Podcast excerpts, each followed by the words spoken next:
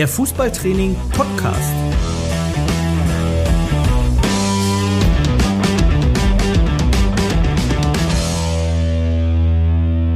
Das Kabinengespräch mit Trainern aus allen Leistungs- und Altersklassen. Das Kabinengespräch. Nie waren wir näher an dem Titel des Podcasts dran als in dieser Episode, denn heute dreht sich tatsächlich alles um das Gespräch. Die Interaktion zwischen Trainer und Spieler, respektive dem Kind und Erwachsenen. Und da gibt es natürlich fürchterlich viele Besonderheiten, denn wir wissen, Sprache ist der Schlüssel zur Welt. Und wir wissen auch, es gibt sie nicht nur verbal, sondern auch nonverbal, nämlich in Form unserer Körpersprache. Klar ist, auf dem Weg zwischen Sender und Empfänger gehen immer Informationen verloren. Erst recht, wenn Kinder unsere Gesprächspartner sind. Denn während der Trainer mit einem Schnabel sendet, haben die Empfänger zumeist zwei Ohren. Da sind doch praktisch Missverständnisse vorprogrammiert. Und genau darüber möchte ich heute mit drei Fachleuten sprechen. Wie funktioniert eigentlich eine kind- und altersgerechte Trainings- und Spielsprache? Wie schaffen wir es, dass wir verstehen, aber auch verstanden werden? Mein erster Gast kommt aus einer Fußballerfamilie, war lange Zeit als Trainerin im Grundlagenbereich beim SV Werder Bremen tätig, konzentriert sich aber jetzt als Grundschullehrerin, und ich glaube, deine Eltern werden das gerne hören, äh, im wahrsten Sinne des Wortes endlich auf die Schule und kann uns gleich neben der Altersklassenexpertise vielleicht auch was zum sportlichen Absturz von Werder Bremen sagen, denn sie ist auch die Schwester vom deutschen U21-Nationalspieler und Werder-Profi Luca Plogmann. Herzlich willkommen, Rika Plogmann. Ja, hallo, schön, dass ich hier sein darf. Kinder müssen frei von Druck, Leistungsgedanken und Konkurrenz spielen können. Das zumindest sagt mein nächster Gast. Um diese Ideale mit möglichst vielen Kindern umsetzen zu können, hat er sich seine hauptamtliche Stelle vor sechs Jahren praktisch selbst geschaffen. Ich begrüße den Leiter der Kita-Ballschule des 1. FC Magdeburg, Julian Friedrich. Hallo. Meine Tochter geht mit seiner Tochter in die Kita. Über diesen Weg haben wir uns auch kennen und schätzen gelernt und durch mittlerweile viele private Gespräche beim Joggen oder gemeinsamen Fußballschauen ist mir klar geworden, dass er heute als Experte in dieser Runde nicht fehlen darf. Als Sport- und Beratungslehrer des Gymnasiums Martinum in Emstetten beschäftigt er sich nämlich nicht nur mit dem Fußball in der Schule, sondern auch mit der systemischen Beratung von Schülern und damit mit den Wechseln und Auswirkungen von Kommunikation zwischen Menschen. Herzlich willkommen, Josef Beiske. Hallo, ich freue mich auch. Danke. Ja, Wechselwirkungen und Auswirkungen von Kommunikation mit Kindern und Heranwachsenden. Das ist heute unser Thema. Und wie das aussehen und auch ankommen kann, das hören wir uns einfach mal kurz mit dem ersten Einspieler an. Also bei meiner Mutter nervt mich am meisten ähm, 3, 2, 1, schalt dein Handy aus. Also das finde ich einfach dumm, das bringt nichts, gar rein nichts. Das, das gibt nur Streit. Man, man könnte das anders machen. Man könnte sagen, schalt dein Handy erst ab in 10 Minuten. Du kannst noch dein Game fertig spielen, deine Musik fertig hören, was auch immer. Einfach bitte nicht Druck machen. Das bringt nichts. Ja, Josef, Rika, 321 Handy aus und oder Klassenbucheintrag. Kennt ihr das so oder so ähnlich aus der Schule ähm, auch? Als setzt ihr das als Druckmittel ein? Ähm, ich bemühe mich darum, ähm, so nicht zu kommunizieren, aber ich weiß nicht, ob mir das tatsächlich immer gelingt, weil man muss, glaube ich, auch vorwegstecken, dass auch wir irgendwie als Trainer oder Lehrer ja Menschen sind. Aber ich bemühe mich äh, im Unterricht ganz bewusst um, um gewaltfreie Kommunikation.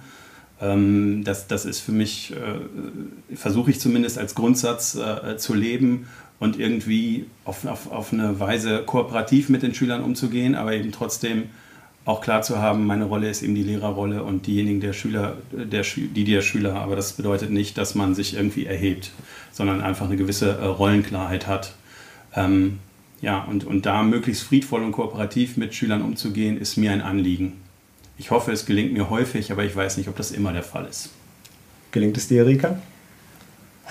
Ja, schwer zu sagen. Also ähm, meist schon, aber es gibt immer auch Situationen, wo man dann ähm, mal schlecht drauf ist selber oder gestresst ist und ähm, dann doch mal die eine oder andere Äußerung auch fällt. Aber so wie Josef das auch gesagt hat, ähm, ist es schon grundsätzlich wichtig, mit den Kindern irgendwie auf, auf einer Ebene zu sprechen, ähm, ihnen ähm, ja als Respektperson auch zu ähm, fungieren und in einer einfachen Sprache so zu sprechen, dass man wirklich, dass die Kinder auch wissen, was soll ich jetzt tun, was erwartet der Lehrer von mir oder eben auch der Trainer, wenn es auch um Fußball geht. Und ähm, genau, da bringt es nichts irgendwie, ähm, sich da aufzubauen und zu sagen, ja, also 3, 2, 1, das Handy ist jetzt gleich bei mir. Ähm, das nimmt gar kein Schüler ernst. Also mal, es ist wichtig, den Kindern immer auch zu erklären, warum man das jetzt anders will. Also warum ist es wichtig, dass das Handy jetzt nicht dabei ist. So. Und die Zeit ist auch dafür da in der Schule. Das stelle ich mir manchmal ein bisschen stressig vor. Sich die Zeit auch zu nehmen, ne, den Kindern äh, das wirklich auch zu erklären, vor allen Dingen dann, wenn es vielleicht eine Häufigkeit auch auftritt. Ja, kommt immer darauf an, wie man den Unterricht so arrangiert. Häufig, ähm, es gibt Konstellationen, in denen das nicht möglich ist, aber wenn man jetzt, sagen wir mal, ganz stumpf irgendwelche Kleingruppenübungen, Passübungen oder so etwas hat, dann ist durchaus Raum, äh, das auch mal zu der einzelnen Person zu gehen und eben zu sagen, äh, Mensch, schau doch mal, ähm, ich, ich sehe, du machst äh, dieses und jenes schon super, der, der Ball läuft ja richtig gut ähm, wenn du jetzt vielleicht noch versuchst, irgendwie den Fuß zu heben äh, äh, für den Innenseitstoß, äh, probier das doch mal aus und schau doch mal, wie das dann gelingt. Ähm, solche Dinge sind dann schon möglich, obwohl es natürlich so ist, dass wir da mit 25, 30 Schülerinnen und Schülern eben agieren. Und ähm, das schon wünschenswert wäre, dass die Gruppen gegebenenfalls kleiner wären, aber, aber in solchen Konstellationen ist das durchaus äh, möglich, da auch ins, ins Einzelgespräch zu gehen. Mhm. Ja. Ähm, Jürgen, du warst ja ähm, nicht nur, bist nicht lange in der Kita-Waldschule aktiv, warst ja vorher auch selber Jugendtrainer beim 1. FC Magdeburg. Ähm, von dem Einspieler jetzt, das war ja gerade ganz klar, wenn man über Umgangsstile oder Erziehungsstile redet, war es ja ganz klar eher ein autoritärer mhm. Umgangsstil. Ähm, es gibt ja auch noch den demokratischen und den laissez-faire. Mhm. Welchen würdest du denn jetzt zu dem gemeinen Kindertrainer empfehlen? Wie sollte er mit seiner Gruppe umgehen? Also ähm, ich, ich glaube schon demokratisch auf jeden Fall, weil ähm, die Partizipation von Kindern ist extrem wichtig, auch im Sport und äh, gerade im Sport, weil jetzt ähm, man als Mannschaft in einem Mannschaftssport Aufgaben einfach auch nur gemeinsam lösen kann. Und dazu gehört dann eben auch, ähm, dass man als Trainer auch mal zuhört, dass man äh, Dinge sich aus, den, aus der Kabine vielleicht von den, von den Kindern, was man dort vielleicht aufschnappt, mit rausnimmt und dass man das dann versucht ähm, zu übertragen, auch in sein, in sein eigenes Training mit zu übernehmen. Aber ich sage auch, ähm, Kinder brauchen auch ähm, gewisse Regeln, an denen sie sich orientieren können, nicht um die Kinder jetzt irgendwie, äh, ich sage jetzt mal, ja, sich darüber zu stellen, so wie du es äh, gesagt hättest, ähm, sondern damit die Kinder die Möglichkeit haben, sich innerhalb dieser Regeln auch ähm, bewegen zu können und äh, sich daran orientieren können und äh, dann auch eine gewisse Sicherheit für sich entwickeln können im Umgang miteinander und auch mit dem Trainer. Jetzt hast du ja gerade schon einen positiven Aspekt angesprochen, nämlich Zuhören. Da fallen euch sicherlich noch viele weitere ein. Was sind denn für euch so No-Gos, absolute No-Gos in der Kommunikation mit Kindern und Jugendlichen? Fällt euch da so ad hoc was ein, wo ihr sagt, ähm, das geht überhaupt nicht, da lasst mal schön die Finger von? Ja, also wo ich mich immer sehr schwer mit tue, ist dieses, weil das so ist. Also wenn jetzt ein äh, Kind irgendetwas nicht nachvollziehen kann. Und das können ja durchaus auch Regeln sein, die man als, auch als Elternteil, ich bin ja selber auch Vater, äh, wenn man das den Kindern Regeln vorgibt, dann denke ich schon, dass es nur wirklich eine gute Regel ist, wenn man die dann auch äh, begründen und erklären kann. Und äh, ein weil das so ist oder weil ich das jetzt sage, ähm, ist, glaube ich, keine Erklärung. Also. Mhm. Kann ich nachvollziehen. Josef, du als Papa bestimmt auch, oder? Ja, das kann ich auch sehr gut nachvollziehen. Äh, auch da weiß ich nicht, ob mir das immer gelingt. Ich bemühe mich darum. Was für mich ein No-Go sowohl in der Erziehung als auch äh, in, in der Schule wäre und ist, ist äh, laut zu werden. Also das wäre etwas, was äh, für mich absolut nicht in Frage kommt. Ich glaube, ich bin jetzt knapp 15 Jahre inklusive der Ausbildungszeit Lehrer. Ich, ich glaube, es ist maximal zweimal passiert, aber ich, weiß es nicht. Aber unabhängig davon ist es etwas, was ähm, ich für mich nicht gut fände, wenn ich irgendwie unterrichtet würde. Und das fände ich eben für, für, für Kinder und Jugendliche auch äh, nicht gut, weil das einfach äh, auf einer emotionalen Ebene anspricht, die dann einfach nicht schön ist. Ja, ja für mich wäre jetzt so ein No-Go einfach auch, ähm, wenn, wenn der Trainer ausschließlich kritisiert, immer nur das Negative in den Vordergrund stellt und ähm, sagt, ja, das müssen wir jetzt so machen und so machen, anstatt mit der Gruppe die reinzuholen und zu sagen, Mensch, welche, hast du eine Idee, wie kann das auch anders laufen? Ähm, warum ist, ist eine andere Lösung in dem Fall jetzt vielleicht besser gewesen? Dass man konstruktiv einfach auch mit den Kindern spricht, so auf eine Ebene mit ihnen geht, nicht irgendwie wild gestikuliert, sondern ganz ruhig ist von seiner Person aus und ähm, aber auch zwischenzeitlich mal so ein bisschen lächelt und so ein bisschen Spannung auch einfach rausnimmt, die Kinder mal in den Arm nimmt sie anschaut. Ich glaube, ähm, das ist schon ganz wichtig, zumindest in der Altersklasse, so Grundschule, Ballschule, Kita, dass man da auch eine Vertrauensbasis hat, ähm, die Kinder auch zu einem kommen können und ja, keine Angst haben, auch Fehler zu machen. Also ich glaube, das Schlimmste wäre, wenn Kinder im Fußball, im Training Angst haben, aufs Tor zu schießen, weil sie dreimal daneben geschossen haben. So. Und ich glaube, da ist es wichtig, dass man Kinder dann einfach auch bestärkt und sagt, ähm, beim nächsten Mal klappt es besser oder und auch so ein Teamgefühl dann schafft, dass die Kinder, die anderen Kindern auch sagen, Mensch, ist doch egal, wir haben trotzdem gewonnen und nächstes Mal schießt du das Tor oder ne, dass ähm, man einfach auch so ein Wir-Gefühl dann schafft und genau die Kinder Spaß an der Sache haben. Eine sehr gute Überleitung zum, äh, zum nächsten Thema, denn wenn wir über die ja, angehenden 5-, 6-Jährigen sprechen, ist das ja auch so die Zeit, wo die dann langsam anfangen können, sich im Fußballverein auch anzumelden und da dann ähm, ja, weiter ihrem, ihrem Hobby, ihrer Lust nachzugehen. Dann kennen wir das ja alle, wir haben alle mal klein angefangen als Trainer. Ähm, bei den ganz Kleinen, ja, da läuft natürlich längst nicht alles so, wie man sich das äh, vorstellt. Und gerade bei den Spielen, wo man ja vielleicht als Trainer auch nochmal so einen Eigenehrgeiz, oder viele Trainer einen Eigenehrgeiz entwickeln, das unbedingt gewinnen zu müssen, obwohl es natürlich nicht das Hauptziel im Kinderfußball sein kann, ist klar, da steht immer der Spaß, die Leidenschaft, die Entwicklung im Vordergrund. Trotzdem möchte ich mit euch gerne mal so exemplarische Situationen durchgehen, die im Wettspiel passieren können am Samstag mit Kindern. Und da würde mich einfach mal so interessieren, wenn ihr die jetzt als Trainer erlebt, wie würdet ihr ähm, mit konkret dieser Situation äh, umgehen? Und Rika, du hast gerade angesprochen, ähm, Fehler. Ja? Julian, dann frage ich dich doch mal direkt. Ähm, wir haben jetzt den Jungen, wo ein, ein grober Fehler zum Gegentor führt. Das war das, vielleicht das entscheidende Gegentor. Die Gruppe verliert das Spiel 2-1, 3-2, 1-0 der Junge wird am Boden zerstört sein. Was gibst du dem jetzt äh, mit auf den Weg? Ja, also ich war bisher immer in der, in der guten Situation, dass es bei uns in, in dem Verein, wo ich, also beim 1. FC Magdeburg, im, äh, wo ich im Nachwuchs gearbeitet habe, in dem Altersbereich äh, die Ergebnisse tatsächlich überhaupt gar keine Rolle gespielt haben. Nichtsdestotrotz äh, spielt es ja eine Rolle für die Kinder natürlich auch. Also die wollen dieses Spiel auch gewinnen, auch wenn es für mich als Trainer jetzt nicht äh, die Hauptmotivation war, um in dieses Spiel reinzugehen, sondern für uns war immer wichtig, wir, wir hatten immer Schwerpunkte, die wir äh, im Training versucht haben umzusetzen.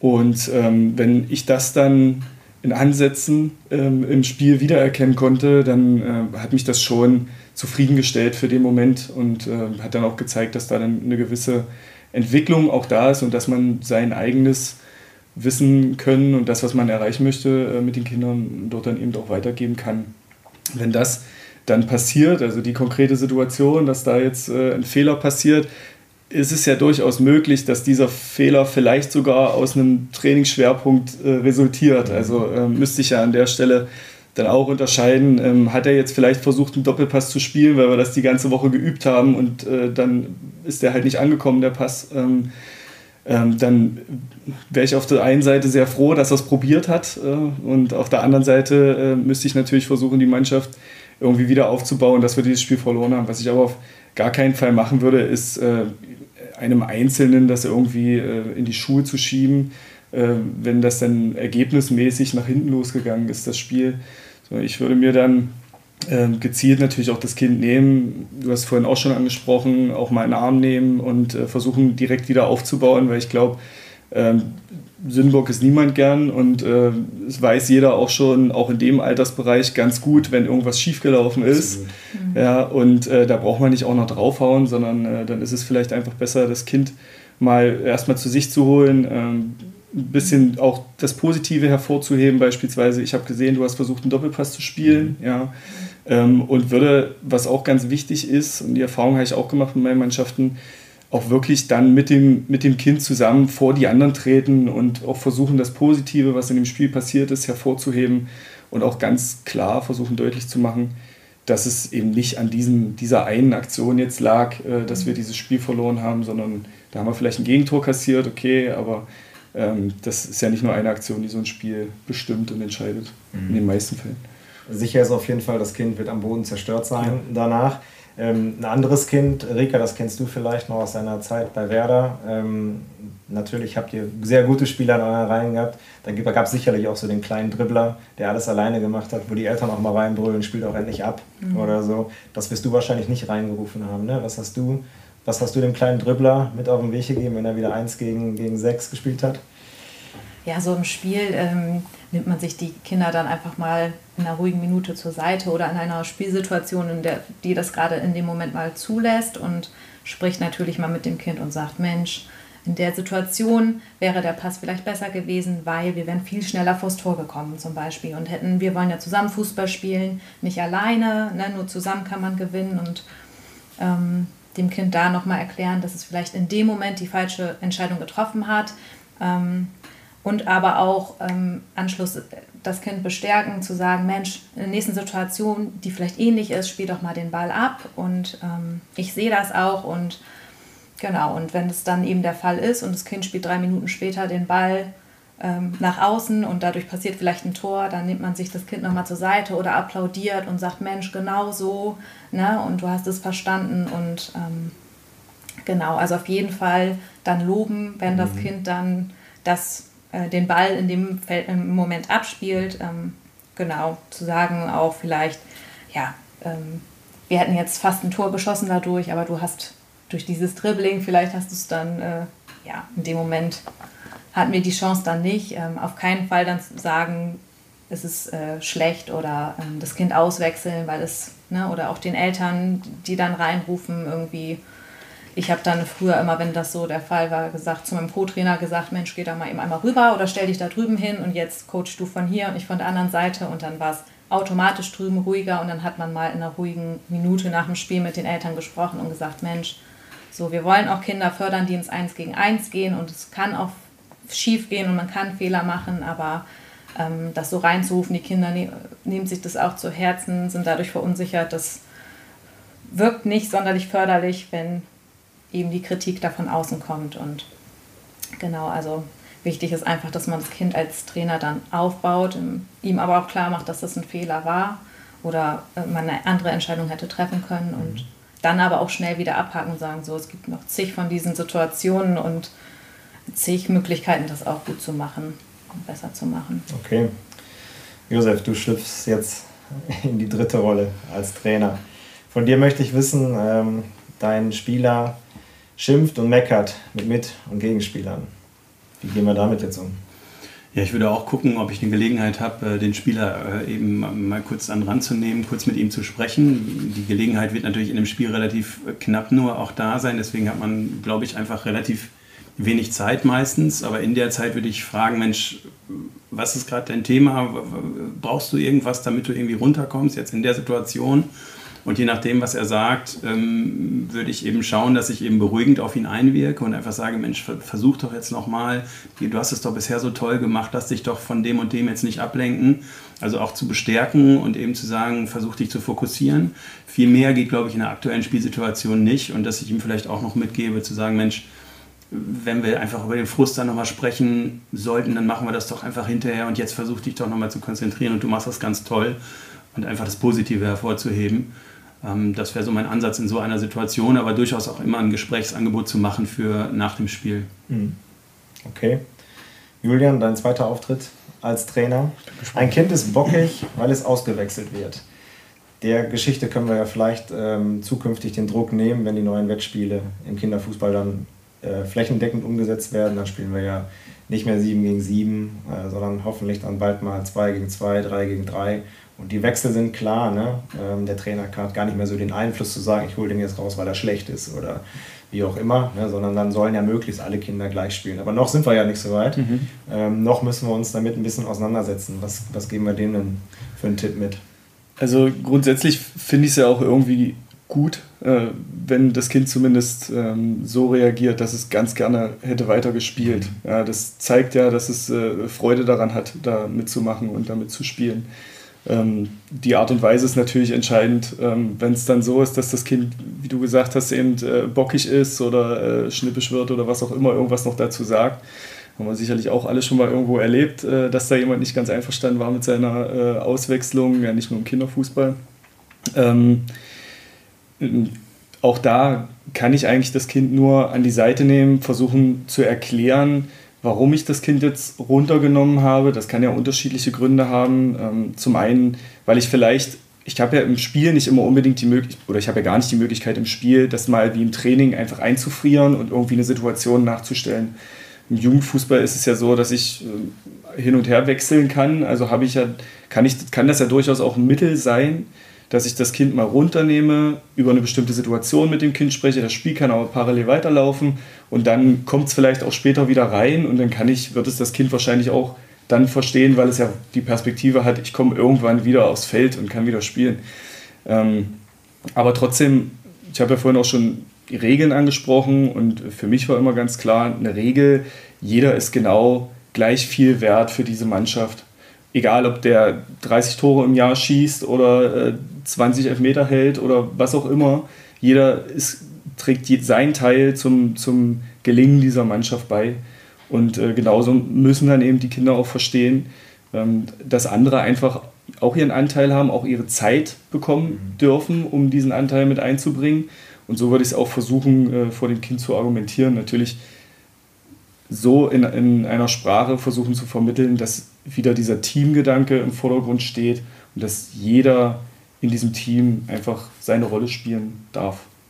Und es gibt wahrscheinlich noch einen Unterschied ne, zwischen dem sogenannten Wiederholungstäter, ja. der das natürlich irgendwie so schon eingeübt hat und ständig macht, kennt der, ja. glaube ich, auch, und dem, der vielleicht dann in der Situation ein wichtiges Spiel so gefühlt, ne, und irgendwie das steht vielleicht auf der Kippe und der wird dann fünf Minuten vor Schluss rausgenommen, dann kann man, glaube ich, sowas als Trainer auch mal, auch mal durchaus mal dann laufen lassen, weil wie du ja richtig sagst, im Grunde es steckt ja was Positives dahinter. Der Junge will weiterspielen, der Junge hat Spaß ja. an seiner Aufgabe auf dem Platz und das genau, würde ich dann ähnlich sehen wie du. Also lass uns gucken, dass wir dann eher mit den Spielern auch sprechen, die das ähm, öfter machen, als der, der es vielleicht einmal macht, im falschen oder im richtigen Moment für ihn. Ne? Ähm, Rika, ähm, ein Kind liegt verletzt am Boden und weint und ist nicht mehr zu beruhigen. Schicken wir die Eltern drauf oder kümmern wir uns um selber drum? Bitte nicht. ähm, auf gar keinen Fall die Eltern. Also das sind aber auch Regeln, die man tatsächlich bei einem Elternabend ansprechen muss. Es ist auch bei mir schon vorgekommen, dass dann ganz besorgte Mütter auf dem Platz lief, liefen, um ihr Kind da irgendwie zu versorgen. Und dann haben wir gesagt, während des Spiels sind nur die Trainer hier für ihr Kind verantwortlich und mussten das ganz klar abgrenzen. Also es kommt tatsächlich auch vor, aber bei uns oder auch bei mir war es immer so, dass ähm, entweder mein Co-Trainer oder ich, wir sind dann natürlich sofort aufs Spielfeld, sind zum Kind, haben, haben uns runtergebeugt, haben es in den Arm genommen, gefragt, was los ist, wo es weh tut, ob es weiterspielen kann natürlich. Ähm, und je nachdem, wie auch die Spielsituation war, hat man dann gesagt, ja Mensch, richtig super, dass du jetzt weiterspielst, ich bin richtig stolz und das ist genau das Richtige. Also das Kind dann nochmal gepusht, auch weiterzumachen, weiter Gas zu geben. So, man ist ja dann auch sehr erhitzt in so einem Spiel manchmal und ähm, dadurch haben die Kinder auch echt oft so einen Motivationskick gehabt und haben dann nochmal richtig eine Schippe noch draufgelegt und wenn es jetzt gar nicht mehr ging, also wenn man gar nicht weiterspielen konnte, habe ich natürlich auch gesagt, klar, dann kommst du runter und je nachdem hat man das Kind runtergebracht, runter begleitet, runtergetragen. Also genau, aber ähm, oftmals brauchen die Kinder dann in dem Moment nochmal die Nähe, die Bestätigung, Mensch, du machst das richtig super, mach mal weiter so und ja, ich glaube, du schaffst das jetzt, du brauchst nicht runter und das ist dann so ausschlaggebend dafür, dass die Kinder doch sagen, ja, ich weiß mich jetzt hier durch und im Endeffekt sind sie dann hinterher auch stolz drauf, dass sie so durchgestanden haben oder durchgespielt haben und genau eben für die Mannschaft auch dann unterstützend weiter waren. Ich glaube, wir sind uns auch alle einig, ne? das ist ja, also wir wissen ja schnell, ob ein Kind wirklich verletzt ist ne? oder ob es vielleicht gerade doch irgendwie ein bisschen übertreibt. Ja. Ich glaube, das muss man ja auch nochmal wissen. Ja, also ja, es ist immer auch abhängig von dem Kind. Ne? Genau, und dass wirklich was Schlimmes passiert, das hat man ja tatsächlich eher selten. Also kenne ich jetzt zumindest aus meiner eigenen Zeit, muss ich sagen, nicht, dass man irgendwie ein Kind wirklich abtransportiert werden musste mit dem RTW mhm. oder so. Das kommt eigentlich ja. nie vor, von daher. Ich hatte tatsächlich mal ein Kind ja. mit einem Armbruch. Das ja. hat sich dann aber erst später rausgestellt. Also das Kind hat auch tatsächlich dann weitergespielt noch und immer mal gesagt, oh, mein Arm tut weh und Na gut, dann hat man als. Trainer mal gesagt, Du schaffst das. dann hat man als Trainer mal gesagt, Mensch, du hast ja zwei gesunde Füße, den Arm brauchst du jetzt gar nicht. Ist ja auch so. Ne? Ja. Muss, muss, ja nicht einwerfen. Genau, und Ist dann wahrscheinlich auch erstmal so der, der, der erste Schreckmoment dann, ja. Ja. Also, Ja, ja. ich bin ja jetzt weniger auf dem, auf dem Fußballplatz unterwegs, sondern eher in den Kitas, in irgendwelchen Mhm. äh, Sporträumen, wo wir unterwegs sind. Und da passiert das schon öfter mal, dass ein Kind irgendwo ähm, ja, eine Wand übersieht oder Mhm. irgendwas, was äh, auch mitten im Raum steht oder wie auch immer. Ähm, und ich habe die Erfahrung gemacht, wenn man dann, wie du gesagt hast, auch dieses, das dann versucht, positiv irgendwie da rauszukommen. Also wenn man super abgerollt. So, oder, Mhm. Ja. oder ja, sowas, ja. Dann haben die gleich wieder so eine positive Verstärkung und freuen sich und dann ist der Schreck vorbei und es Genau. geht sofort Ja. weiter, ja. Ja, ja. Also, Ja, stimmt. Ja. Ich wollte übrigens gerade nicht dafür plädieren, äh, grundsätzlich, wenn man es weiß, mit gebrochenen Armen weiterzuspielen. ähm, nicht, dass man mich hier falsch versteht. Nein, das tun wir bestimmt nicht. Aber du darfst meine letzte Spielsituation beantworten, wenn du möchtest. Bitte. Und ich glaube, du kannst da ein bisschen was ähm, auch zu sagen. Ähm, du hast ja sicherlich auch über, über die Schule ein bisschen Kontakt mit Eltern, du weißt, wie Elternarbeit funktioniert. Jetzt reden wir mal nicht über den Spieler, dem irgendwas passiert ist, sondern jetzt gibt es die Situation, und das kennt auch, glaube ich, jeder Trainer, der im ähm, Kinderfußball unterwegs ist, äh, der Papa, der am Rand steht und massiv Einfluss nimmt, äh, hereinruft, ganz nah ranrückt an die Trainerbank oder äh, hinterm Tor steht beim Torwart seinen Jungen. Ich habe mal ein Video gesehen, da schubst der, schubst der Vater seinen Jungen wirklich, der Ball geht in die lange Ecke und der Vater schubst den Jungen in die lange Ecke. Der geht kurz aufs Feld drauf, damit der Junge den Ball noch hält. Der hält ihn auch. Oh Mann. Ähm, also es gibt diese, diese Spezies Eltern gibt es ja. Ne? Und ähm, das, glaube ich, ist auch vor allen Dingen gerade für junge Trainer, die nicht äh, schon ein paar graue Haare ähm, auf, dem, auf dem Kopf haben, schon etwas schwierig, auch, glaube ich, damit umzugehen. Die sind dann eher eingeschüchtert. Ähm, aber wie gehen wir denn mit diesem Elterntypen um? Also ich fand die Idee von dir, äh, Rika, gerade äh, ganz interessant, dass wenn man einen Co-Trainer hat, den dann da hinschicken, es ist natürlich blöd, wenn dann so ein Katz-und-Maus-Spiel entsteht und die Eltern sich immer in die Ecke stellen, wo Genau, gerade ja. der Trainer nicht ist. Ich gehe mal nicht davon aus, dass das da der Fall war. Ähm, und äh, das hatte ja auch äh, offenbar äh, seine Wirkung. Ähm, äh, also ich würde, glaube ich, grundsätzlich so damit umgehen, dass ich ähm, die Eltern frage, vielleicht was gerade so das Thema ist oder ähm, ob man da vielleicht äh, später auch nochmal ins Gespräch gehen könnte über diese Situation, dass wir vielleicht im Moment äh, einfach versuchen, alle konstruktiv irgendwie äh, Richtung Spiel zu gucken und die Kinder zu unterstützen.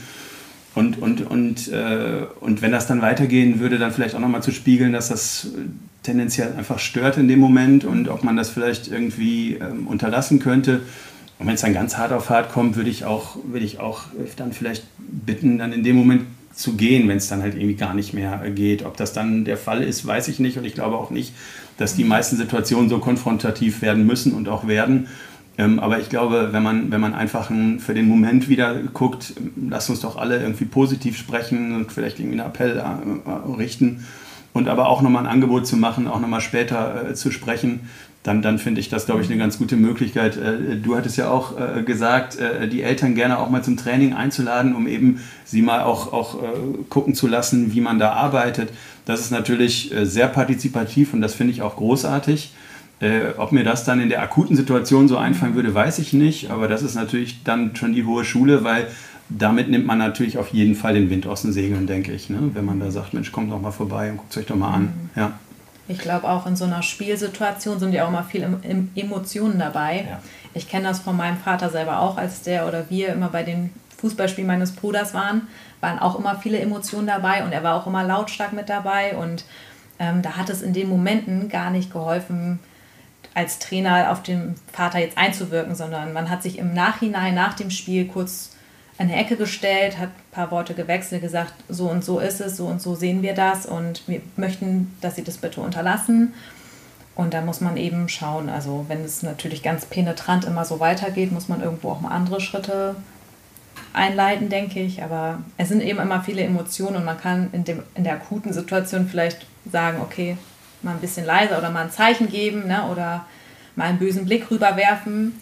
Ähm, ja, aber ich kenne das, also es ist ja dann auch oftmals nicht böse gemeint oder man ärgert sich dann als Elternteil, weil irgendwas nicht läuft oder so und dann glaube ich schon, dass es immer in einer ruhigen Minute nochmal nachhaltiger ist ähm, und die Eltern dann doch auch eher einsichtiger sind, als wenn man es macht, wenn alle eben von der Emotion her sehr geladen sind. Ne?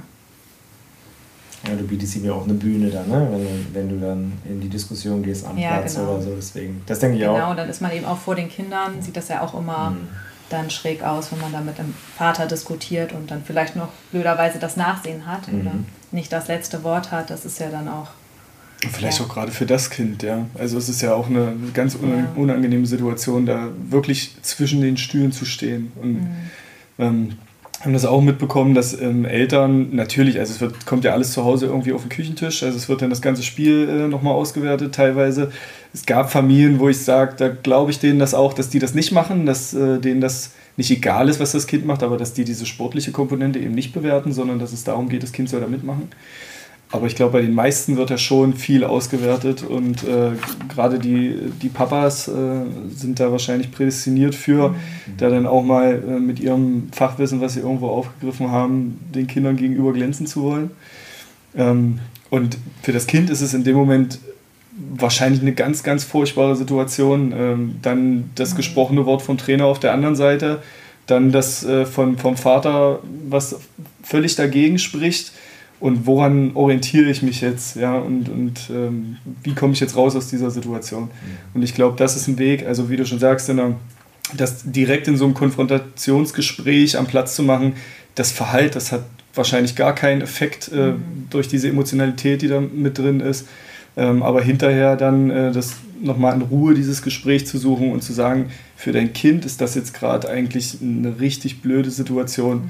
aus den und den Gründen vielleicht kriegt man darüber irgendwie so den, den, die Stellschraube so ein bisschen gedreht. Mhm. Jetzt haben wir ganz viel gehört über Kommunikation von seitens des Trainers in Richtung des Kindes. Es gibt ja aber auch noch den, den anderen Weg. Ne? Also wie viel kommt davon jetzt überhaupt beim, beim Kind an, was wir sagen? Da können wir ja mal in den nächsten Einspieler reinhören. Abseitsfalle, da muss man den Ball hochschießen und dann muss man den fangen und dann wegschießen. Abseits ist, wenn man wenn man wenn man so, so was ähnliches wie elf Meter. Ja. also spätestens süß, ja. ja.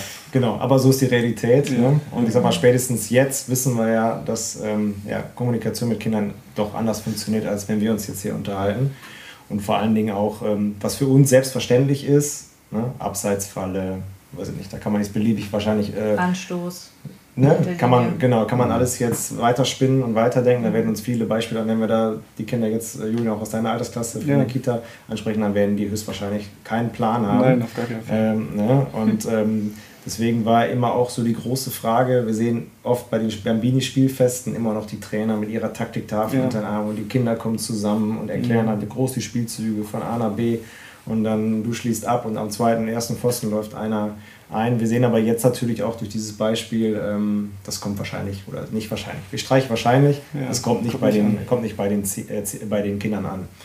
Deswegen jetzt meine Frage, ähm, mhm. wenn du jetzt eine Stelle besetzen müsstest in der Altersklasse Bambini beim 1. FC Magdeburg, mhm. was für einen Trainertypen siehst du da? Siehst du da den Fußballexperten oder siehst du da vielleicht eher, ich sag mal, einen pädagogisch bewanderten Erwachsenen, vielleicht einen Erzieher oder eine Erzieherin, die so eher den Erlebniswert für die Kinder sichert. Ja, also das Letztere. Also auf jeden Fall lieber dann äh, Erzieherin oder Erzieher, mal ganz davon ab, dass der Kinderfußball ja von seinen Regeln her sich doch auch teilweise abgrenzt vom, vom Erwachsenenfußball später. Also abseits gibt es jetzt bei uns im äh, Altersbereich, in dem unteren gibt es das noch nicht. Das geht dann erst los, wenn es auf dieses Neunerfeld dann äh, irgendwann geht, das Abseits mit dazukommt. Ähm, aber wenn ich das besitzen dürfte, mhm. ja, dann äh, hätte ich da am liebsten jemanden, der, der mehr so ein, ähm, ja, ich will nicht sagen Entertainer, aber ähm, wie heißt denn die, ein Animateur, Animateur. Ja, der als Animateur dort äh, auftritt und der es äh, schafft durch seine Sprache, die Kindern gegenüber sehr bildhaft sein sollte, der es dann schafft, die Kinder aufs, oder sie es schafft, die Kinder auf äh, ähm, ihre Seite zu ziehen oder seine Seite zu ziehen und damit äh, zu versuchen, äh, bestimmte Inhalte zu vermitteln. Wir machen es ja in der Ballschule letztendlich nicht anders. Wir haben ja nicht nur Fußball dort als Sportart, sondern wir haben jeden Monat irgendeine andere äh, Kernsportart, die wir versuchen dort umzusetzen.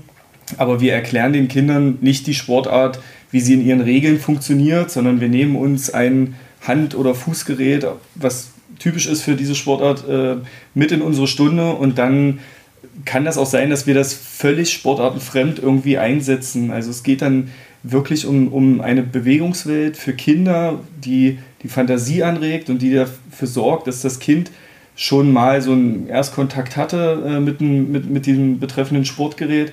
Aber es geht gar nicht so sehr darum, die, diese Sportart durchzudefinieren und dem Kind zu sagen, äh, das heißt jetzt aber so und so und das heißt aber so und so, sondern vielleicht sogar andere Begriffe äh, dafür irgendwie zu mhm. finden, die die Kinder besser verstehen können. Mhm. Was mir in dem Zusammenhang äh, von dem O-Ton gerade nochmal eingefallen ist, Josef, wie würdest du denn deiner Tochter eigentlich abseits erklären? Die ist fünf, ne? Ja, die ist fünf. Hat sie dich das schon gefragt oder Nein, hättest du also, Sorge, wenn sie, sich das, wenn sie dich das fragt? Also ich müsste es tatsächlich, also wenn ich es jetzt definieren wollte, müsste ich es tatsächlich selber nochmal nachdenken, wie man es jetzt am, am, am klügsten irgendwie äh, macht. Ne? Das ist ja. tatsächlich äh, schwierig, deswegen ist es für einen Erwachsenen schon schwierig. Und äh, das, was du jetzt gerade gesagt hast, das finde ich ganz beeindruckend, weil letztlich ist es genau das. Also aus meiner Wahrnehmung ist es eben so, dass man Kindern und Jugendlichen einfach einen Bewegungs- in dem Fall den ganz kleinen Bewegungsraum geben sollte, die Fantasie anregen sollte, vielleicht auch mal ganz bewusst artfremd irgendwie Gegenstände, Bälle, wie auch immer einzusetzen, äh, um, um dann damit zu arbeiten und zu gucken, aha, was macht das Kind da gerade?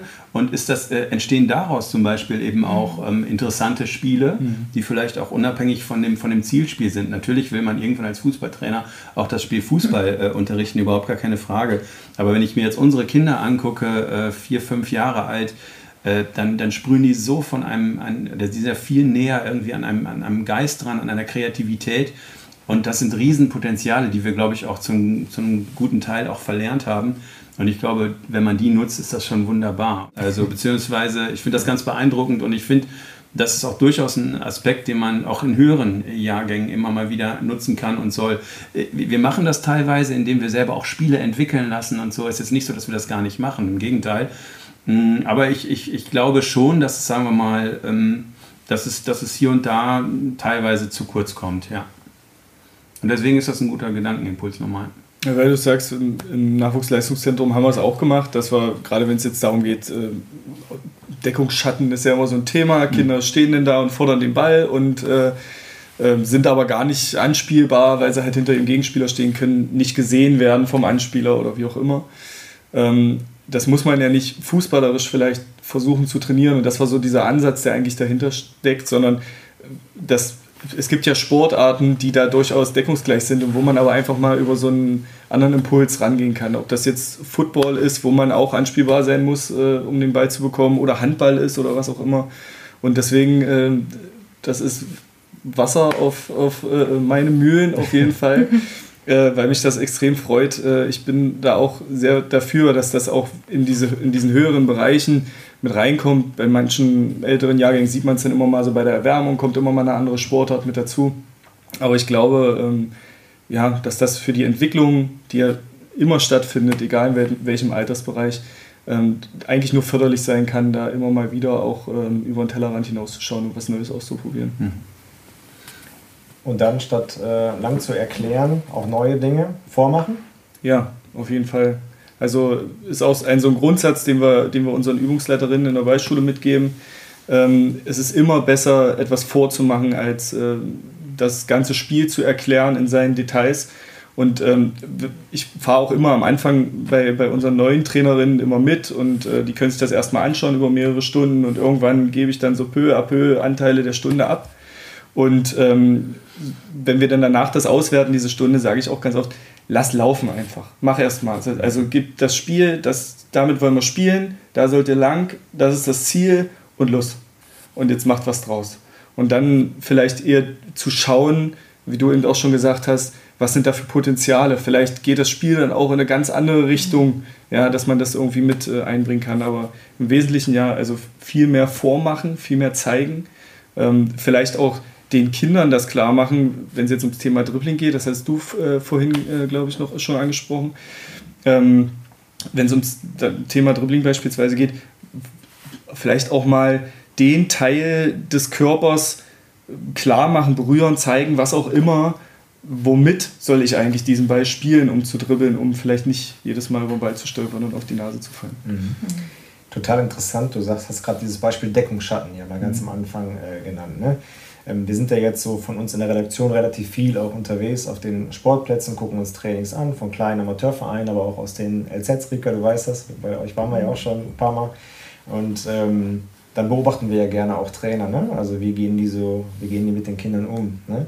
Und ich muss sagen, dass man, man findet das leider sehr selten, aber so in den letzten Jahren sind mir so doch so ein paar äh, Coaching-Szenen mal aufgefallen, die mir jetzt persönlich sehr gut gefallen haben, wo die Trainer eigentlich ein schwieriges Thema äh, für die Kinder so prägnant auf den Punkt gebracht haben. Und äh, Deckungsschatten war nämlich zum Beispiel ähm, ein, eines dieser Themen. Und da ging es also ums Anbieten im Freilaufen, wie kann ich mich äh, aus dem Rücken des Gegners irgendwie frei machen. Und dann sagte der, ähm, der Trainer, sagte, hat das halt so erklärt, der hat sich immer hinter das Kind gestellt, hat gesagt Schatten. Ist nach links getreten, Licht. Mhm. Schatten, Licht. Und ich finde, da können wir jetzt mal so eine, ich, ich nenne euch einfach mal so zwei, drei Beispiele. Wir können ja mal so eine kleine Raterunde äh, machen. Ich sage einfach mal, ja. ich sage euch einfach mal, äh, was der Trainer gesagt hat zu dem Kind und ihr könnt ja mal überlegen, ob euch einfällt, über welches Thema ja. der gerade spricht. Ne? Und das, was ich euch jetzt nenne, wer den letzten Podcast gehört hat, der könnte vielleicht drauf kommen. Äh, der ist ja noch nicht so alt. Ähm, der sagt, hat seinen Jungs immer gesagt auf dem Platz, du musst einmal kurz lügen. Eine kleine Lüge muss dabei sein finden oder also Jawohl, so Tricks das ist es. Ne? Mhm. Also der hat dann, ich finde das ein super Bild. Ne? Mhm. Also so ein Traum für Kinder, ne? erlaubtes ja. Lügen. Erlaubtes Lügen auch. ja. genau, ne? Also das fand ja. ich äh, sehr beeindruckend so. Das hat, fand ich sehr gut, weil sonst mal, du musst fintieren oder so, du musst mhm. einen Übersteiger machen, du musst einen Ausfallschritt machen. Aber nein, du musst einmal lügen, dann überlasse ich dem Kind auch noch mhm. irgendwie so dabei, was denn, aber der weiß eigentlich genau, was Sache ist. So, ne? Mhm. Kurz, prägnant, ähm, mhm. präzise. Weiteres Zitat? Ja. Äh, nicht nur Schokolade benutzen, auch mal Vanille. Beidfüßigkeit? Mhm. Jawohl. Ja. Ein Satz von beiden Füßen, ne? Du musst beide Füße benutzen, ja, was, was mhm. heißt das? Kann auch wahrscheinlich ein Kind nicht immer was mit anfangen. In welchen Situationen, wann brauche ich denn den anderen? Aber weiß ein Sechsjährige, weiß Martha, dass, äh, also, dass sie einen starken und schwachen Nerd oder so? Und ja, wer ist das überhaupt? Die sind mit anderen Dingen wahrscheinlich Aber es ist auch ne? total ne? klar und im Endeffekt motiviert die Kinder das ja dann auch. Ne? Also mhm. finden sie, sie finden es ja selber wahrscheinlich auch lustig und dadurch mhm werden sie es auch probieren wahrscheinlich. Genau. Mhm. Ja, das andere Beispiel, glaube ich, das, das, das geht auch, ging auch in die Literatur ein. Das kennt man, glaube ich, so ne, die aufgehende und sich schließende Blume. Habt ihr da? Offensive, Habt ihr Defensive. Sehr gut, genau, geht in die völlig richtige Richtung. Ne? Also wenn ich Ballbesitz bin, machen. geht die mhm. Blume auf und das Spiel geht, wird breit und tief, wir gehen mhm. hoch und zur Seite. Und wenn ich halt nicht im Ballbesitz bin, ziehen wir uns zusammen und alles wird eng und kompakt. Genau. Mhm. Ist so einfach für euch, ne, die Runde. Ne? Dann kann ich vielleicht noch eine, eine Anekdote erzählen, ähm, auch von dem Trainer, aber nur am Telefon leider gehört. Ähm, der sagte, der hat sich irgendwie so eine Dokumentation angeguckt über Netflix oder so. Und da kam irgendwie so ein Spruch dann drin vor. Ähm, und zwar, dass die ähm, dass Goldfische nur ein Gedächtnis von zehn, von zehn Minuten haben. Dann vergessen die wieder alles. Mhm. Und dann hatte er es ja wohl, seine Mannschaft hatte ein wichtiges Spiel, die lagen irgendwie 2-0 zurück oder so und er wollte den Kindern eigentlich nur vermitteln, dass man auch vergesst, was gewesen ist, wir gucken jetzt nur nach vorne. Und dann hat er halt diese Geschichte erzählt von den Goldfischen. Und dann hat er mir halt auch erzählt, dass, also er hat den Kindern die Geschichte erzählt und von mir auch, aber dann in der Halbzeitpause auch den Kindern. Und dann hat er, hat er halt gesagt, dass in der zweiten Halbzeit, die haben das Spiel tatsächlich noch gedreht und die Kinder, alle, die auf der Bank saßen, haben halt immer reingerufen, wir sind jetzt wie Goldfische, mhm. wir sind hier wie Goldfische. Also so dieses, ja, Rika, kann das ein Mittel sein, Bilder einzusetzen, damit Kinder verstehen? Ja, auf jeden Fall. Also ähm, sie können, äh, Kinder sind fantasievoll, die können sich viel vorstellen und können sich da, glaube ich, schneller reinversetzen, als wenn man ihnen jetzt sagen würde, ihr macht jetzt das Spiel breit und vorne geht ihr in die Tiefe und die gucken dich alle mit großen Augen an und sagen, was ist denn Tiefe so? Oder ob man das jetzt dann auch, wie du gesagt hast, mit Schokolade und Vanille beide Füße nutzen, das finden sie lustig und das motiviert ja irgendwo auch und ähm, ich glaube, dass das schon viel mit Kindern auch macht. Also ich habe das selber auch tatsächlich hin und wieder genutzt, aber wir waren jetzt auch, wir sind ja ein Leistungszentrum oder ich habe im Leistungszentrum trainiert und da hat man tatsächlich schon auch mal die Taktiktafel gezeigt oder mal die Kinder. Ähm, ich hatte dann immer so Magneten mit den Kinderbildern drauf und dann habe ich mal mhm. gezeigt, Mensch, so und so ist das und so stellen wir uns das auch mal vor. Mm, und ähm, Genau, einfach aus dem Grund, weil die Kinder das ja auch einfordern. Also die fordern einerseits diese bildhafte Sprache ein, aber andererseits auch so ein bisschen diesen Fußballcharakter. Die sehen das im Fernsehen, da steht der Trainer mit einer Taktiktafel und schiebt oder man kriegt Anweisungen auf einem Zettel von einem Co-Trainer und mhm. das so ein bisschen auch in, das, in die Mannschaft so zu bringen, das finden die halt auch super und also da muss man, glaube ich, so einen Mix finden auch und Genau, das mit der Taktiktafel war echt immer auch ein gutes Mittel. Mhm. Wir haben da jetzt keine Spielzüge einstudiert, aber wir haben schon geguckt, wo stehen die äh, einzelnen Kinder und wo sind so Positionen und ähm, wie und wo laufe ich tatsächlich auch. Im Endeffekt ja überall, aber man sollte ja schon so ein bisschen auf seine Position irgendwann halten. Ähm, und genau, das hat dann eben auch mit einer Taktiktafel gut funktioniert. Mhm. Weil jetzt beim, beim Coachen im Spiel, finde ich, da kann man ja auch viel mehr verkehrt machen als im Training zum Beispiel. Da kann man ja Situationen vorhersehen, planen, man kann sich die Kinder mal, aber ich sag mal jetzt so ein, so ein Simultan-Coaching im Spiel zum Beispiel, ne, das muss ja ad hoc irgendwie erfolgen, das muss ja irgendwie im Idealfall auch beim, beim, äh, beim Kind dann auch ankommen. Ne? Also wenn wir jetzt mal so von zwei Beispiele, also wie jetzt der Trainer coacht einen Zweikampf, der möchte, dass sein, sein Spieler den Ball gewinnt. Der kann ja jetzt zum Beispiel sagen, Jonas, den Ball hast du, ne? Oder er kann auch sagen, Jonas, lass dich ja nicht wieder ausspielen. Welche Bilder wird das denn jetzt vermutlich bei dem Jungen dann erzeugen?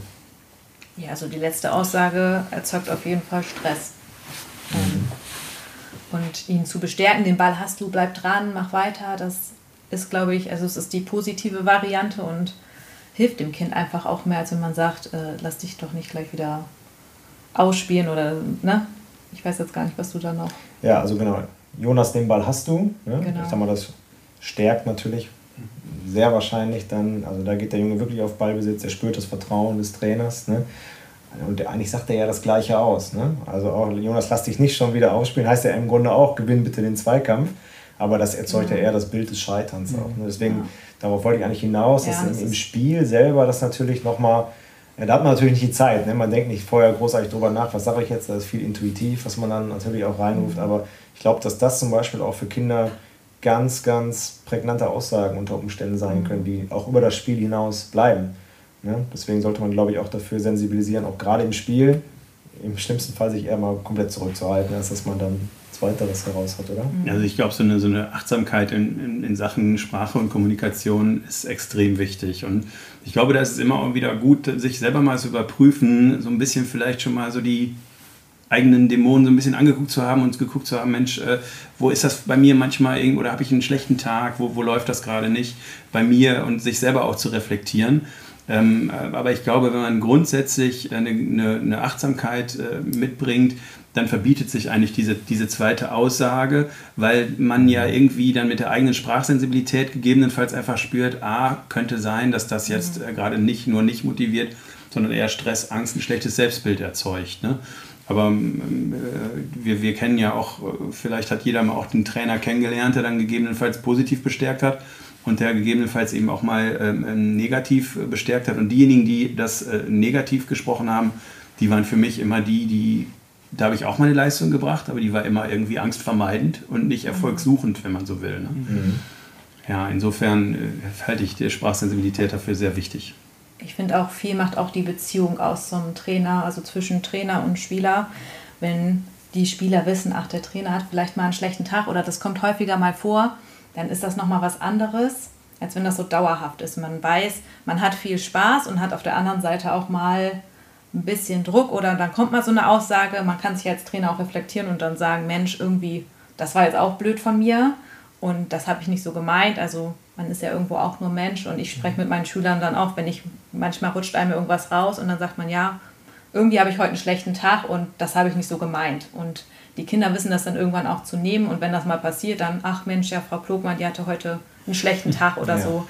Ne, die mhm. äh, können das dann auch besser einschätzen. Also ich glaube auch viel macht so Bindungen aus und wie, ja. wie gut kennen die mich und wie gut kenne ich sie und wie mhm. können die das auch so, ne? also wenn ich sie jetzt mal deutlich anspreche, dann wissen sie, okay, jetzt ist auch mal ernst, aber mhm. es gibt auch wieder Momente, wo man Spaß hat und wo es lockerer ist. Also das, glaube ich, macht auch viel aus. Mhm.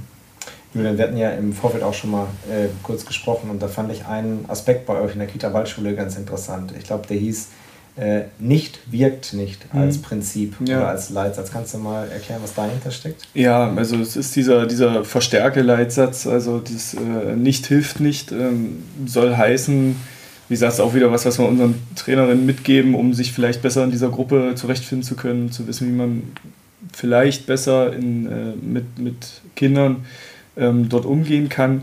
Und dahinter steckt eigentlich, ähm, dass es, also es gibt ja dieses, kennt ihr dieses rote Feuerwehr? Also wenn jetzt jemand zu euch sagt, denk jetzt nicht an eine rote Feuerwehr, Dann dann denkt sofort jeder an eine rote Feuerwehr. Und das ist ja bei Kindern genau so, ist ja nichts anderes. Und wenn ich dem, dem Kind jetzt sage, ähm, in der Beischule beispielsweise, ähm, schieß bitte den Ball nicht gegen die Lampe, dann ist das Erste, woran das äh, Kind denkt, oh, das ist ja eine Lampe. Ja. ja. Vielleicht könnte ich die ja treffen. So, vielleicht. Ja, also ohne jetzt jemandem irgendwie Böswilligkeit unterstellen zu wollen.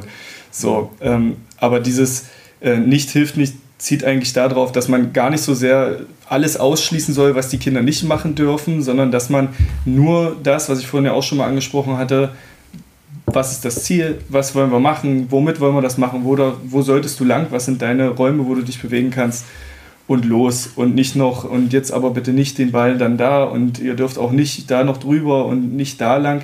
Das kann denn alles so peu à peu mit dazu wachsen im Laufe dieser Übung, dass man dann immer mal darauf hinweist. Ähm, aber es entsteht eben beim, beim Kind dieses Bild im Kopf, oh, da ist ja noch eine Alternative, die ich jetzt vielleicht auch ausprobieren würde. Und dass das eigentlich nicht gewünscht ist vom Trainer, das steht auf dem anderen Blatt. Mhm. Du hast jetzt gerade mehrmals auch gesagt, ich denke mal, dann morgen trainieren wir auch nochmal zusammen, dann werden wir das ja sehen, aber schnell in die Form reinkommen, äh, los, hast du gerade auch gesagt. Genau. Ne? Jetzt ähm, das Beispiel, was ich euch gerade genannt habe mit, ähm, mit dem Lügen, ne? also einmal kurz Lügen, der Trainer, der hat zum Beispiel auch eingeführt bei sich ähm, eine 7 Sekunden Coaching-Regel. Hat er seinen Trainer mit auf dem, der ist im, Verein in Köln tätig. Er sagt, die Aufmerksamkeitsspanne bei den Kindern und Jugendlichen ist nicht, viel, grö- nicht mehr viel größer. Mhm. Josef, wie siehst du das so im Schulalltag? Ich meine, du hast jetzt nicht die ganz Kleinen, die sind im, im Gimmi dann noch schon ein bisschen älter, aber Mhm. würdest du das so grundsätzlich äh, bestätigen? Klar, ich meine, die haben ein bisschen länger, länger Ja. Aufmerksamkeit, hoffentlich, Ja. sie ersten als sieben Sekunden, Ja. aber ist die Tendenz da? Ja, ich würde schon sagen, dass es auf jeden Fall irgendwie auch grundsätzlich eine wuselige Situation, so ein Sportunterricht, ne, wo es eventuell auch links und rechts dann nochmal andere Kurse sind und man irgendwie gucken muss, wie kriegt man das alles voneinander. Und ich versuche auch immer, ähm, die Gesprächsphasen äh, so knapp wie möglich zu halten, damit wir wieder schnell in die Bewegung kommen. Ähm, fordere dann aber eben auch ein, hier Gesprächsregeln, wir lassen uns ausreden, diese ganzen Geschichten. Wir zeigen kurz auf, dass wir irgendwie äh, hier schnell vorankommen, aber eben dann auch eine knackige Kommunikation haben, die dann auch in die nächste äh, Bewegung führt. Und das fordern, fordern Schüler auch ein. Die sagen dann schon mal, ach, Herr Beiske, lassen Sie uns nicht so lange quatschen. Ich so, ja, habt ihr mit in der Hand, lasst uns eben kurz drüber reden. Wir müssen ein, zwei Sachen eben besprechen, wie es jetzt weitergeht, was gerade gut gelaufen ist, wo wir eventuell noch gucken können und dann geht es sofort wieder äh, in die Bewegung rein. Und das fordern Schüler auch ein, weil äh, Sportunterricht quasi der häufig der Hero ist unter den Fächern, äh, weil ähm, man sich bewegen kann, weil man eben häufig das machen kann, worauf man Spaß hat. Und deswegen ist es für mich wichtig, da möglichst viel Bewegungszeit zu haben, aber trotzdem ist zwischendurch eben auch wichtig, kurz zu reden. Ja, und äh, das versuche ich dann eben auch so kurz wie möglich zu halten. Wenn meine Schüler das hören, mögen sie widersprechen. Ja, apropos sprechen. Fast eine Stunde sind wir jetzt doch schon im Austausch. Ich will das jetzt auch nicht so beenden wie das Kind ganz am Anfang 3, 2, 1 Handy aus und Podcast vorbei und ihr könnt, liebe Zuhörer, eure Smartphones jetzt zur Seite legen. Vielmehr möchte ich noch mal einmal einen letzten Einspieler für euch reinwerfen. Da geht es um Selbstreflexion. Vielleicht hilft es einfach mal zu reflektieren, wie es ihnen denn so ge ge gegangen ist in diesem Alter. Wie sie, so, wie sie dann so getickt haben. Und dann habe ich das Gefühl, dann denkt man mir viel offener, viel direkter und ähm, ja, klar, das ist nicht einfach. Aber ja, ich glaube, das könnte helfen. Ja, vielleicht man alle kann das helfen, dass wir uns als Trainer auch mal selbst reflektieren, wenn wir mit Kindern sprechen und mal überlegen, hey, wie war das denn damals eigentlich, als wir selber noch Kind waren? Ähm, kennt ihr, habt ihr vielleicht sogar noch irgendwie Situationen greifbar aus eurer Kindheit und Jugend, wo ihr euch nicht verstanden gefühlt habt vom, äh, von dem Erwachsenen, vom Trainer oder vielleicht auch vom Elternteil? Ich glaube, das ist die hohe Schule, ja. Ähm, sich selbst immer wieder auch zu hinterfragen als Trainer und Übungsleiter und zu überlegen, äh, was, wie, wie kam das jetzt an oder konnte das überhaupt so ankommen, wie ich mir das im Vorfeld gedacht habe oder war es einfach zu kompliziert, weil die Sprache nicht gepasst hat dem Kind gegenüber. Mhm. Ich glaube, ähm, das, ist, das ist die große Kunst und äh, mhm. das ich finde aber auch, dass Kinder schon auch viel Rückmeldung geben, einfach durch ihre Körpersprache. Kommt das gerade an? Sind sie aufnahmefähig oder ist die Körpersprache total schlaff und der eine guckt nach links, der andere guckt nach oben, der andere macht seine Schnürsenkel zu, hat man so die Aufmerksamkeit der Kinder noch. Ich merke das auch in der Schule ganz deutlich, wann so der Punkt da ist, jetzt müssen die Kinder ran, jetzt muss ich mich zurücknehmen. Also ich glaube, dass viele Kinder das einfach auch schon von sich aus so signalisieren, so Trainer, jetzt reicht's oder man sieht lauter Fragezeichen und denkt, hm, war jetzt doch nicht optimal, vielleicht muss ich es nachher nochmal anders machen. Also, also ich habe verschiedene Trainertypen kennengelernt. Das war einmal der, der Zugewandte, der viel auf der Beziehungsebene irgendwie gearbeitet hat, wo man sich quasi wohlgefühlt hat, wo man sich wertgeschätzt und äh, vertraut gefühlt hat. Und ich habe durchaus auch andere oder äh, ja, andere Trainer kennengelernt, wo dann doch auch sehr viel Druck dahinter war und ähm, eher dann eben dieses Misserfolgsbeispiel, äh, was du gerade genannt hast, Marc, äh, genannt wird, so nach dem Motto, äh, mach nicht schon wieder diesen und jenen Fehler. Mhm. Äh, wie gesagt, da bringt man auch seine Leistung, aber die ist dann immer, ich möchte nicht den, den negativen Kommentar bekommen. Und wenn man daraus seine Schlüsse zieht, dann ist, glaube ich, das Entscheidende äh, die Beziehung, das Zugewandte äh, und äh, das auch miteinander quasi arbeiten wollen und eben erstmal überhaupt eine Vertrauensbasis zu schaffen. Ich mir ist gerade auch nochmal irgendwie Hansi Flick in den, in den Kopf gekommen, der das, glaube ich, mit, mit, mit Bravour schafft, diese, diese flachen Hierarchien und ähm, das wäre äh, ein Trainertyp, dem als Konsequenz aus meinen Erfahrungen man sich wünschen würde. Also einer, der, der zugewandt ist, der Vertrauen schafft und der auf der Basis mit dir sachlich arbeitet. Und dann natürlich auch mal sagen kann, Mensch, schau doch mal da, überleg mal, warum hat das nicht so gut geklappt? Oder das hat aus meiner Sicht des und deswegen nicht so gut geklappt, deswegen lass uns doch mal schauen. Das ist aber alles möglich auf dieser, auf dieser Basis des vertrauten Miteinanders, ja. Mhm. Ja, jetzt haben wir ganz viel gehört ne, über Chancen und Risiken in der Kommunikation mit Kindern von euch. Erstmal vielen Dank dafür. Ich glaube aber so als grundlegende Botschaft ähm, ist es auch nochmal wichtig, allen mitzugeben, dass Kinder für eine Sache, glaube ich, ganz feine Antennen haben, nämlich wenn wir uns als Trainer verstellen. Also auch wenn ähm, die Zuhörer jetzt hoffentlich viele von euren Ideen und Gedanken mit aufgreifen, ist, glaube ich, ganz wichtig, dass sie trotzdem noch ähm, sie selbst bleiben und nicht jetzt irgendwie in eine Rolle schlüpfen mhm. und alles verändern, sondern sie müssen gucken, was auf was passt auf mich, um sozusagen die optimale Version ähm, ihrer selbst zu werden. Das müsste, glaube ich, das Ziel sein, weil das merken Kinder natürlich ganz, ganz schnell. Wenn du nicht mehr authentisch bist, dann bist du im Zweifel nachher, glaube ich, ein noch viel schlechterer Trainer als, mhm. als vorher. Also behutsam mit euren Tipps umgehen. Ich bedanke mich auf jeden Fall bei euch für diesen, ich finde, total interessanten Austausch. Julian, Rika, Josef, vielen Dank, dass ihr heute hier wart. Genau. Den Zuhörern, ja, viel Erfolg und gutes Gelingen beim Umsetzen ähm, der Interaktionsvorschläge unserer Gäste. Bis bald und auf Wiedersehen.